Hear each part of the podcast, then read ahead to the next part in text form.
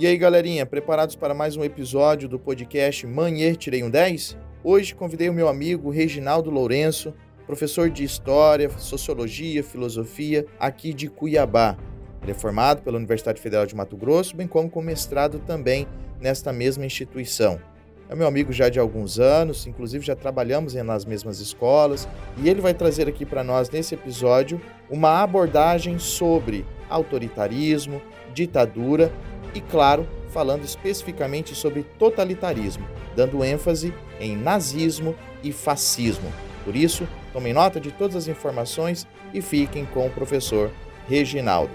Roda a vinheta!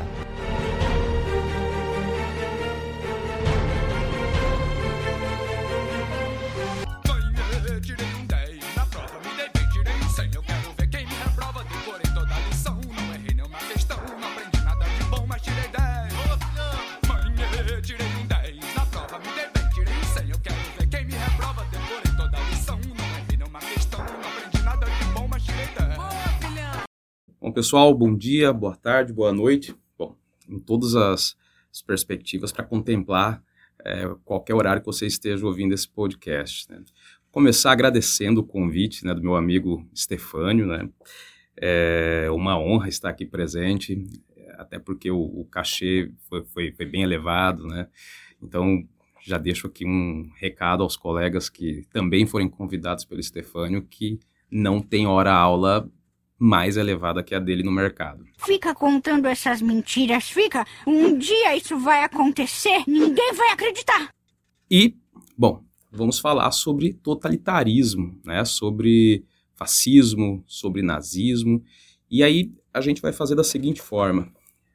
Na primeira parte, nós vamos falar de uma noção mais é, de fundamentação filosófica e ideológica do que é o totalitarismo, do que é um, um regime é, nazi-fascista, por assim dizer. E aí, depois a gente faz uma análise pautada numa cronologia histórica, falando de como o fascismo chegou ao poder na Itália, assim também como o nazismo na Alemanha, ok? Bom, eu acho uma autora que é fenomenal para fazer análise dos regimes totalitários, que é a Hannah Arendt. Né? Muitas vezes tratada como uma filósofa, ela também é, se definia como uma cientista política, né, e escreveu uma obra chamada As Origens do Totalitarismo, onde ela vai esmiuçar né, o, o totalitarismo, né, e ela fundamenta que o totalitarismo ele, ele reside nos extremos, né, tanto na extrema direita como na, na extrema esquerda, né. Bom, a Hannah Arendt ela vai, vai fazer uma, um pontuamento que, que se pauta na seguinte afirmação o totalitarismo é um, é um modelo político, um regime político relativamente novo, por assim dizer. Havia uma preocupação dos filósofos é, e dos intelectuais de desde sempre fazer uma, uma definição de quais regimes eles podem ser definidos como é, legais né, e, e, quais regimes podem ser vistos como uma, uma corrupção desse, desse modelo legal. Vejamos, Platão mesmo, ele, ele não fazia um juízo de valor se o governo precisaria ser necessariamente de um, de alguns ou de todos, né? mas que ele cumprisse com a finalidade do contrato social em que ele foi instituído. Então, o governo ele poderia ser de um, né, que poderia ser definido como uma monarquia, desde que houvesse respeito às leis. Caso contrário, existiria uma corrupção, uma degeneração desse modelo para uma tirania. Esse governo também poderia ser de alguns, desde que esses alguns fossem os melhores. É claro que essa definição de melhores vai depender das circunstâncias históricas, de como que é, cada sociedade vai definir determinados comportamentos, valores éticos e, e dentre outras questões que colocam determinados grupos como os melhores, né?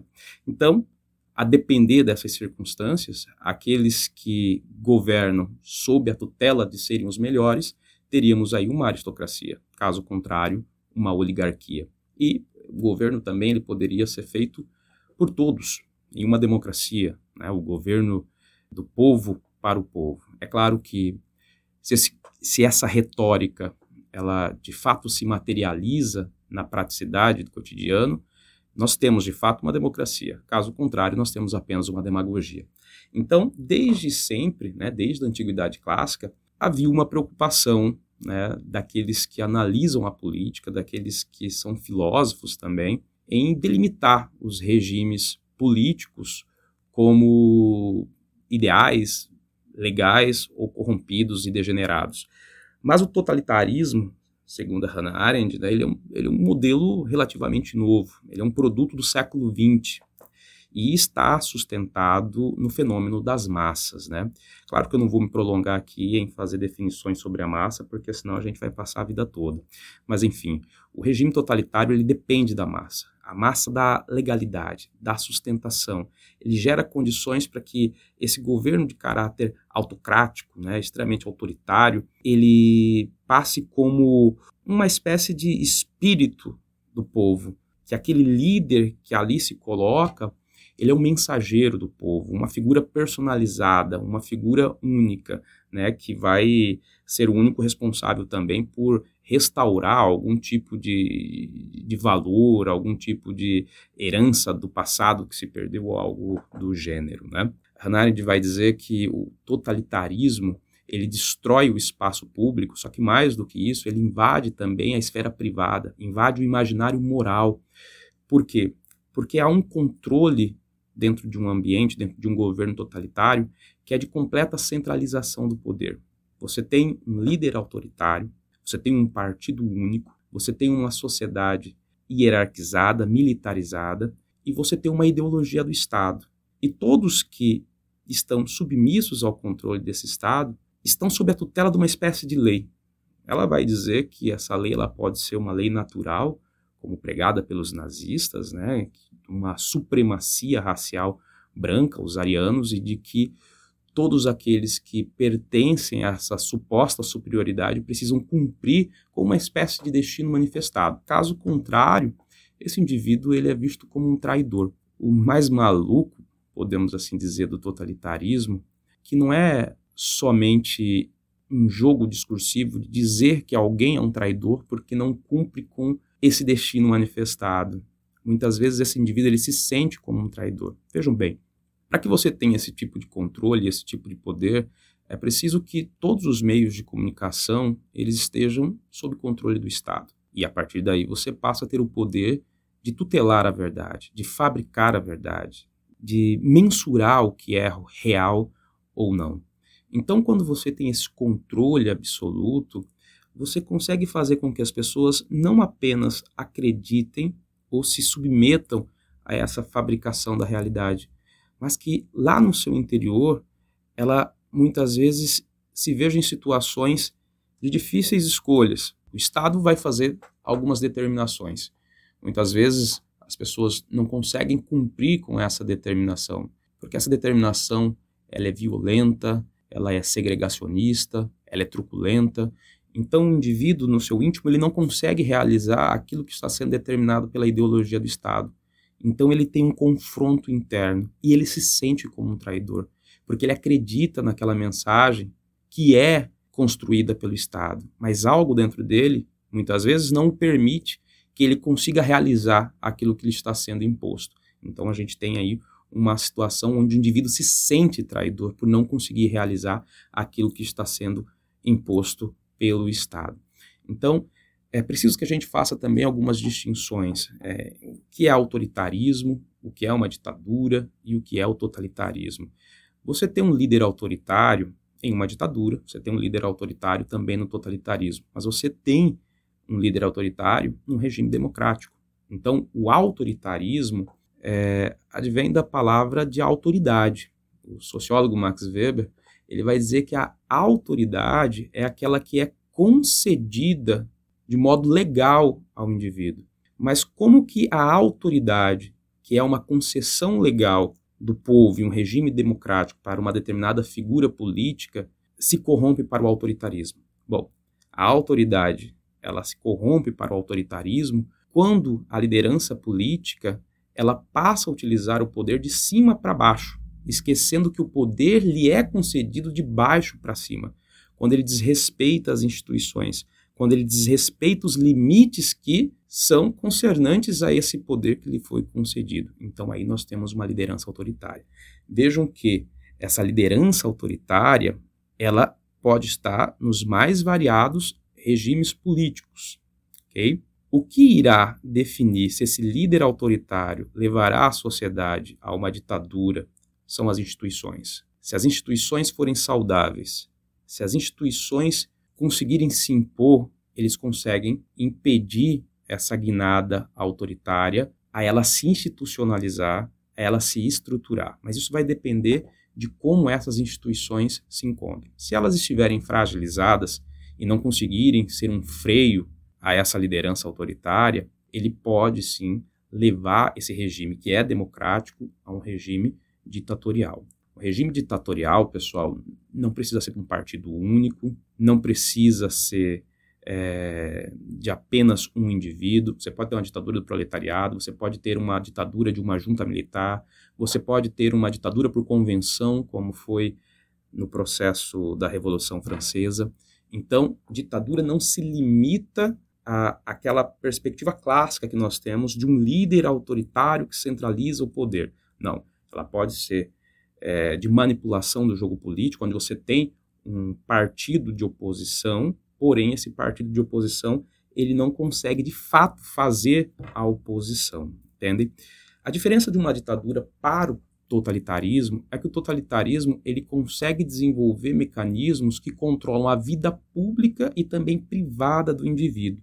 E mais do que isso, no totalitarismo, nós temos uma ideologia do Estado, embora pode ser personificada pelo líder autoritário, mas as pessoas, elas estão submissas a essa ideologia do Estado. Elas precisam executar aquilo que está destinado por uma espécie de lei, como eu disse para vocês no início né, dessa aula que nós estamos tendo. Então, autoritarismo pode ser em diversos regimes, a ditadura é quando um líder autoritário ele consegue enfraquecer as instituições, minar as instituições de modo que ele utiliza dessa virulência, desse discurso verborrágico, de modo a estruturar todo o modelo governamental de modo a desrespeitar os limites institucionais. E um totalitarismo é quando esse regime ditatorial ele chega ao máximo do controle da vida dos indivíduos. Ele destrói a individualidade ele invade a esfera privada e ele cria uma noção de que todos os indivíduos são apenas células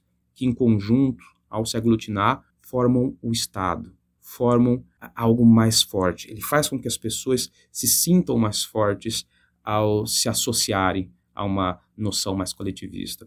O filósofo espanhol José Ortega y Gasset, ele chama esse processo que se encaminha a isso, né, de burocratização da vida, quando o indivíduo abandona a individualidade, quando o indivíduo ele perde a criatividade, quando ele perde aquilo que é a sua identidade e se sente à vontade, por assim dizer, de fazer parte da burocracia, de algo maior, de normativas que vêm de cima para baixo que ele simplesmente precisa de modo ordeiro cumprir. Bom, gente, como disse para vocês, a primeira parte ela seria aí de caráter mais teórico, né, de fundamentação. Aí a gente vai falar um pouco de modo historiográfico como que o fascismo ele chegou ao poder na Itália e depois o nazismo na Alemanha, ok? Bom, gente, o fascismo ele vem de feixes, de fati. Uma coisa que é preciso a gente também esclarecer é que todo regime fascista ele se ancora na história.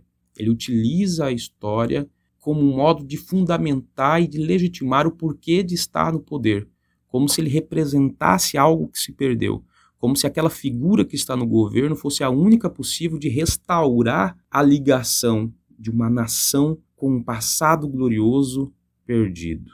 Então é o que nós chamamos de historicismo, né? Uma análise e um uso da história para legitimar o presente. Então, caso do fascismo, o FAT, os feixes, ele está relacionado a um símbolo de poder da antiguidade romana. Antes mesmo de Roma eh, se construir, existia um, um, povo que vivia na região da Península Itálica que eram os etruscos. Eh, e os etruscos vão ser muito importantes eh, na formação de Roma, porque eles vão deixar uma herança cultural, uma herança arquitetônica, urbanística, né? E dentre os símbolos dos etruscos havia uma espécie de um machado em volta de bambus, né, que eram chamados de feixes, simbologia de poder. E daí saiu o nome fascismo. Percebam a necessidade de criar uma ponte com um determinado período de glórias de Roma, do nascimento, da origem. E aí, né, em 1921, é, an antes eram os chamados é, Fatti Italiani de Combatimento, né, e passou a ser chamado em 1921 de Partido Nacional Fascista. Em qual cenário, em qual contexto o fascismo surge? O fascismo surge na década de 20, como a gente viu, que é um período denominado de período entre guerras, período onde a Europa estava afundada nas consequências da Primeira Guerra Mundial. A Itália, embora tenha lutado do lado vencedor, acreditava que não havia sido recompensada por sua participação, pelas suas perdas na Primeira Guerra Mundial. E essa crise econômica em que os italianos se encontravam acabou sendo um, um cenário muito fértil para greves, manifestações, reivindicações e um crescimento dos partidos de esquerda. E esse crescimento ele era observável não só na Europa, mas no mundo ocidental de um modo geral. E isso trazia tensões e temores às elites burguesas, né? porque sabia-se o que a ascensão do socialismo havia feito com as elites na Rússia. Então, devido a esse temor, as elites na Itália, elas vão encontrar no fascismo, que é um regime que se colocava abertamente como anticomunista, uma parede, uma parede para essa onda vermelha que ameaçava a propriedade privada, que ameaçava os ganhos dessa elite. Então, o contexto é um contexto de tensão, de crise econômica e de crescimento do socialismo. E isso vai fazer com que o Partido Nacional Fascista ele, ele vá tendo um crescimento, né? Ele vai tendo um crescimento. Outra característica dos regimes fascistas é a existência de uma milícia armada. É, e no caso né, do, do, da Itália, do Partido Nacional Fascista, era os camisas negras, né? No caso da, da Alemanha nazista, vai ser camisas pardas. E essa milícia ela é responsável por promover atos completamente antidemocráticos. Né? O fascismo não dialoga com a democracia. O fascismo é a oposição à democracia, é a oposição ao debate, ao diálogo. São valores completamente é, que não podem se associar com a democracia, não há diálogo com o fascismo, né? E esses grupos, essas milícias, elas atuavam de modo a combater a oposição, né? de torturar, de matar, de perseguir, até a oposição deixar de existir. O Benito Mussolini, que é a figura central, aí, líder do Partido Nacional Fascista, ele dizia que a democracia era o governo dos fracos. Por quê? Segundo ele, a maioria das pessoas são fracas, não possuem a coragem para fazer aquilo que é necessário. Então, numa democracia, a maioria sempre vence as eleições. Logo, os governos sempre seriam governos de fracos. Para ele, o fascismo era uma minoria, uma minoria de fortes, de vigorosos que deveriam tomar o poder pela força, pela violência. Lembrando que esses valores já são os valores que são consagrados pelos fascistas, que é a violência, que é a truculência, que é o antirrealismo, que é o, é o anticientificismo, tá? E isso contempla o fascismo, né? E 1922 nós temos a Marcha sobre Roma, evento em que o Benito Mussolini ele reúne a sua horda de seguidores que vai marchar sobre a capital italiana de modo a pressionar o governo a lhe entregar o poder. É, quem governava a Itália naquele contexto era o Vítor Emanuel III, e sentindo-se ameaçado por aquela situação, ele acaba convocando Benito Mussolini para compor o governo como primeiro-ministro, né, em 1922. Para ser mais exato, em 27 de outubro de 1922. Em 1924, né, já com Benito Mussolini como primeiro-ministro, haverá uma eleição legislativa e os fascistas vão conseguir é, a maioria das cadeiras do parlamento, fortalecendo ainda mais o poder dos fascistas. Né? Em 1926, o Benito Mussolini sofreria um atentado que, que foi promovido por, por um anarquista, né? o Dino Lucetti. E quando isso ocorre, ele vai utilizar desse atentado, vai até ter uma frase que ele vai dizer: as balas passam, o Mussolini permanece, como um elemento que justificava sua truculência, como tornar os partidos ilegais, perseguir os outros partidos e criar uma ditadura de partido único. Né? O único partido, obviamente, era o partido fascista. Né? Em 1927, Mussolini vai produzir a Carta de Lavoro, que é um, uma legislação trabalhista, e essa legislação trabalhista ela, ela tinha um discurso de conciliação de classes, para destruir a retórica marxista de luta de classes. Né? Então, ele concede direitos aos trabalhadores, mas essa concessão ela vem com impeditivos. O trabalhador ele deve fazer a sua parte, assim como o burguês deve fazer a sua parte, porque isso é necessário para o fortalecimento do Estado. Greves não podem ocorrer. Na verdade, são contra a lei. Qualquer tipo de reivindicação, manifestação, também não. Por quê? Porque o fascismo é corporativista. Todos precisam funcionar de forma mecanizada e orgânica. E oposições, greves, manifestações atingem o Estado. Então, por isso, nada além do Estado. Né? O Estado deve estar de sobremaneira sobre todos. Né? Em 1929, o Benito Mussolini também iria acabar com as tensões que existiam entre a Itália e a Igreja Católica. Né? O Tratado de Latrão ele encerra essas tensões. Desde lá do processo de unificação da Itália, que os estados que pertenciam à Igreja Católica foram cooptados nesse processo de unificação é, dos italianos. E aí, em 1929, o Benito Mussolini vai conceder o Vaticano como uma região autônoma de poder da Igreja. E a gente viu um pouco sobre o fascismo, de como que o fascismo foi se estruturando, né, de como que o fascismo foi se consolidando no poder. Mas uma outra característica muito importante do fascismo é essa questão do expansionismo, né, da, da questão imperial, de demonstração de poder, de força. A crise de 29 ela abalou as estruturas do mundo, inclusive da Itália. E uma das saídas para a crise foi que em 1935 o Benito Mussolini iria ocupar os últimos territórios no continente africano que não estavam subordinados aos europeus, no caso a Etiópia. Bom, gente, agora vamos falar um pouco sobre o nazismo, né?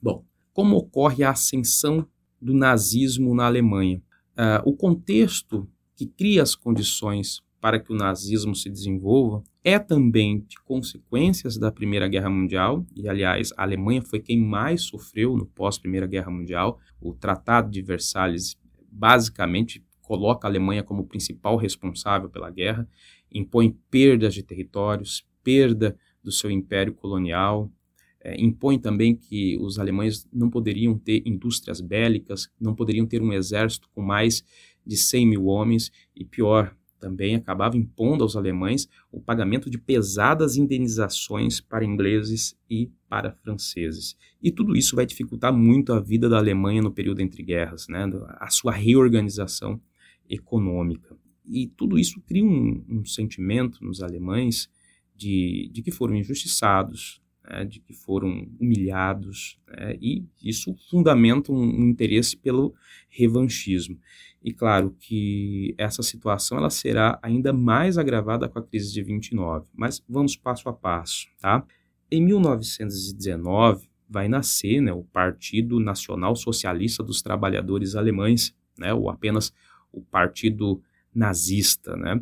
É importante a gente refletir sobre o nome do partido também. Ele está dizendo ali Nacional Socialista. Vejam, Hitler faz uma interpretação muito privada, muito própria do que é o socialismo. Porque o primeiro ponto, o socialismo ele não é nacional, ele é internacionalista. Por quê? O interesse da ideologia socialista, do comunismo, é de constituir uma grande comunidade global com uma única classe, que é a dos proletários. Por isso, Marx né, diz: trabalhadores do mundo univos. Logo, a noção de nacional é um limitador para a criação dessa comunidade global. Então, nós já temos um erro conceitual nesse nome. Por isso, é preciso deixar bem claro que, embora tenha o nome socialismo no partido nazista, é, é uma interpretação muito própria de Hitler do que é o socialismo. Arrisco-me a dizer que é uma jogada também de marketing do, do Hitler, que era bastante marqueteiro, né? de entender que naquele contexto o socialismo ele vinha numa crescente muito grande na Europa. Então, você criar um partido que, que, gostaria, que almejava estar entrelaçado às massas, você colocava um nome social, você colocava um nome socialista, que você conseguia, de alguma forma, chamar a atenção dos trabalhadores. mas os socialistas, os comunistas, os anarquistas, judeus, todas as minorias étnicas, ciganos, judeus e dentre outros, serão extensamente perseguidos, torturados e mortos, né, quando o regime nazista foi instituído, ok? É, o Partido Nazista, ele nasce, como nós vimos em 1919, no contexto de, das consequências da Primeira Guerra Mundial, e inicialmente ele não tem um grande impacto, ele não tem um grande poder. Em 1923, nós vamos ter o chamado golpe da cervejaria, né? Quando os nazistas vão tentar dar um golpe de Estado, mas eles não conseguem aglutinar pessoas nos seus ideais e o golpe falha, tanto que o Hitler será preso logo em seguida, pegará ali cerca de oito, nove meses de cadeia. A pena era para ser maior, mas ele já demonstrava que tinha um grande poder de retórica, tanto que conseguiu, de algum modo, convencer no tribunal a redução da sua pena. E durante esse período que ele esteve preso, é que ele vai escrever a obra Mein Kampf, né, Minha Luta, que vai nortear ideologicamente o partido nazista. É lá que nós temos a construção do ideário nazista. Em 1929, a crise do capitalismo vai arrastar é, boa parte dos países do mundo ocidental, na América Latina também, a lona, né? economias integradas, e a Alemanha novamente vai ser a que sentirá mais profundamente essa nova crise. Por quê? As pesadas indenizações que a Alemanha precisava pagar que foram determinados pelo Tratado de Versalhes, ela pagava com empréstimos que eram feitos com os bancos estadunidenses. Durante a crise, os Estados Unidos não apenas repatriou o seu capital, não deixou apenas de emprestar, como também passou a cobrar aquilo que havia sido emprestado.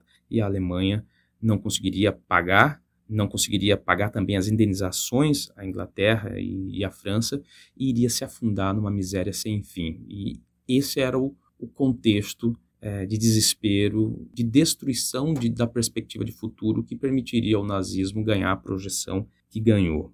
Em 1932, os nazistas conseguiriam, sob os efeitos ainda da crise de 29, ter mais de 30% das cadeiras no parlamento, demonstrando que o discurso violento de Hitler ganhava amparo cada vez maior entre os alemães. Diziam que se não fosse a crise de 29, Hitler não passaria de um desses loucos que existem em todos os países, em todos os contextos históricos, falando aquilo que foge completamente à realidade, fugindo aquilo que foge a qualquer possibilidade de instituição quando o período é de estabilidade. Mas quando você retira essa estabilidade joga as pessoas na lama, retira delas a projeção de futuro, você cria um ambiente de anomia social, né, como diria o, sociólogo Durkheim. Né? Então, em meio a essa anomia social, essa falta de projeção para o futuro, de perda de dignidade, de sentimento de humilhação, que Hitler vai conseguir manusear esse sentimento nazista e transformar ele em ações violentas, principalmente construindo inimigos. Isso é uma característica também dos regimes totalitários, é, porque eles não são racionais. Né? O Mussolini mesmo, vou retornando um pouco à Itália, ele dizia que o seu interesse não era convencer ninguém, como disse para vocês, o nazifascismo ele não é necessariamente um regime marcado pela racionalidade, mas pela estética da política. Solino dizia que ele não queria convencer, ele queria encantar. Então, por isso, aquelas manifestações performáticas, por isso a simbologia. Né? No fascismo, o fat, né? o machado em volta dos bambus. E no nazismo, né? você tem também essa coisa da cor, essa coisa da ordem, você tem essa coisa é, da construção no imaginário social de fazerem parte de algo muito maior, sabe? Então, é a estética, é o encantamento, é fazer com que aquele indivíduo completamente desprovido de dignidade se sinta forte. E mais do que se sentir forte, ele tenha alguém a ser combatido. O nazifascismo, ele reúne e aglutina as pessoas pelo ódio. Então você precisa fabricar inimigos constantemente porque assim que um desses inimigos fabricados é derrotado, é capaz de ocorrer uma desassociação. Então você precisa construir novos inimigos, porque é um regime que aglutina as pessoas pelo ódio. Tem uma obra que até gostaria de indicar a vocês, que é do italiano, se não me engano, o Giuliano Empoli, que é, é Engenharia do Caos, se não me engano. E nessa obra ele diz que através das redes sociais é possível percebermos que as pessoas elas se unem com muito mais facilidade pelo ódio. Elas se unem no ódio por algo. Então, observem que o que Hitler fez foi utilizar daquele sentimento que já existia nos alemães e fabricar inimigos para onde esse sentimento precisava ser externalizado. Então, em 1933, 32, desculpa, como nós vimos, mais de 30% das cadeiras do parlamento foram ao Partido Nazista. Em 1933, Hitler seria convocado a ser chanceler, primeiro-ministro, na Alemanha pelo presidente Hindenburg. Por quê? Porque o Hindenburg ele não tinha maioria no Congresso, então ele precisou se aliar ao Partido Nazista para ter governabilidade. E é claro que ele precisaria fazer alguma concessão. E essa concessão foi ter colocado Hitler como chanceler. Em 1933 também, nós vamos ter o um incêndio do parlamento alemão, Reichstag, onde eh, supostamente teria sido um comunista, e isso vai permitir que Hitler começasse a promover ações radicais embasado de que os comunistas eram um inimigo a ser combatido, tanto que o Partido Comunista passou a ser ilegal a partir dali e diversos outros também seguiriam o mesmo caminho. Em 1934, Hindenburg morreria e Nietzsche, Nietzsche e Hitler conseguiria é, convencer a classe política a, que ele ocupasse né, os dois cargos. Né? Então ali ele passava a ser absoluto no poder, né? passava a ser o Führer e, e dali norteava a, a, noção de construir um terceiro Reich, um terceiro império alemão. Tá? É importante a gente também falar sobre a questão da, da propaganda, né, de como que Hitler, é, junto com o seu ministro da propaganda, o Goebbels, produziu diversos filmes e audiovisuais de modo geral, construindo inimigos, né, e, e muitas vezes fazendo as pessoas enxergarem a realidade pela película, utilizando o filme para criar uma realidade, né, principalmente fomentando o ódio dos alemães aos judeus, né. Em 1935, já com amplos poderes e com toda a máquina de propaganda a seu favor, ele promoveria as chamadas leis de Nuremberg, né, leis antissemitas, leis segregacionistas, né, que começariam a, a criar limitações à vida dos judeus dentro da, da Alemanha. Em 1936 iria ocorrer as Olimpíadas na Alemanha. Hitler vai utilizar as Olimpíadas como uma forma de demonstrar a suposta superioridade germânica, ariana, né, dos alemães, que é parte da sua ideologia, essa questão de que o, o alemão ele era superior, que essa raça deveria comandar o mundo porque ela tinha requisitos para tal, e as Olimpíadas acabaria sendo um modo dele demonstrar isso ao mundo. Mas acaba que é uma situação bastante interessante que, que é o atleta estadunidense, o Jesse Owens, que vai vencer os alemães na, nas corridas de 100, 200 metros, dando uma certa humilhada aí na, no Hitler e colocando em xeque a falsa, né, superioridade ariana sobre o restante dos outros grupos étnicos. Né? Em 1938, nós já temos o processo expansionista nazista que, que estava pautado naquilo que ele chamava de espaço vital. Espaços que eram ocupados pelos alemães ou que foram ocupados ao longo da história pelos alemães e que ele defendia que tais espaços deveriam ser incorporados às Alemanhas para a reconstrução do império. Veja, novamente, essa questão de se colocar como a figura responsável e a única possível de restaurar um passado, um suposto glorioso da Alemanha. Por isso, o Terceiro Reich, a continuidade. Por isso, eles não se colocavam meramente como governantes. O Benito Mussolini se colocava como Duce, já Hitler se colocava como Führer, que seria algo como um líder, uma espécie de um, de um líder espiritual. Ele é mais que um governante, ele é um fio condutor que resgata algo que se perdeu no passado. Então, por isso, essa questão de terceiro Reich. E a anexação da Áustria em 1938, né, ela está dentro desse espaço vital. Em 1900 e, e final de 38 para 39, ele também vai ameaçar a Tchecoslováquia, tentando tomar o controle sobre os Sudetos. Nesse período vai acontecer a Conferência de Munique, onde Hitler vai dizer que o seu avanço expansionista é só pelo suposto espaço vital, mas ele mesmo iria ir contra aquilo que havia afirmado quando, em 1939, promove um grande avanço, um massacre sobre a Polônia. E aí a gente entra na Segunda Guerra Mundial e, claro, se for convidado novamente pelo nosso amigo, a gente está aí, né? para falar sobre a Segunda Guerra Mundial. Vocês perceberam aí que eu já dei uma já dei uma cavada, já dei um gancho claro, com um cachê de 350 reais para falar aqui 30, 40 minutos, quem não quer, né, gente? Pessoal, mas é isso, espero que vocês tenham gostado. Fico um abraço aqui do professor Reginaldo e até mais. Tchau, tchau, gente.